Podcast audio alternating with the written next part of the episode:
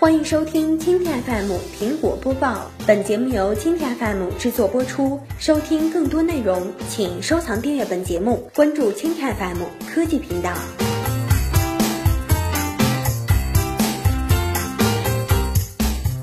这就是 iPhone 6s 真机大拆解，黄惊喜！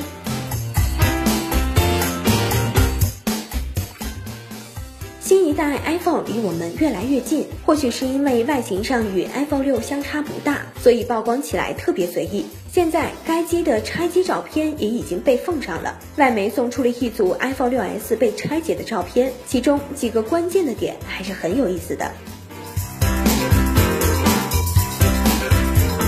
首先看屏幕，送出谍照的用户强调，iPhone 6s 的屏幕面板与 iPhone 六不太一样，比如需要特别连接传输线。如果不出意外，该机是支持 Force Touch 的。此外，新一代的 iPhone 的基带使用依然来自高通，型号也确实为 MDM 九六三五 M，支持 LTE Cat 六技术，能够获得高达三百 Mbps 的下载速度，是现有 iPhone 六和 iPhone 六 Plus 下载速度的一倍。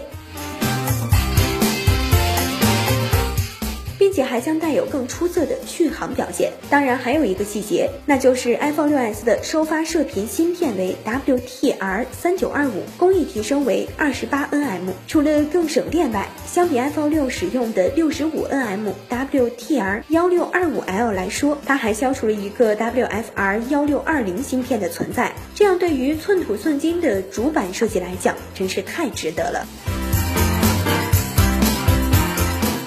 后是处理器与 iPhone 六的对比。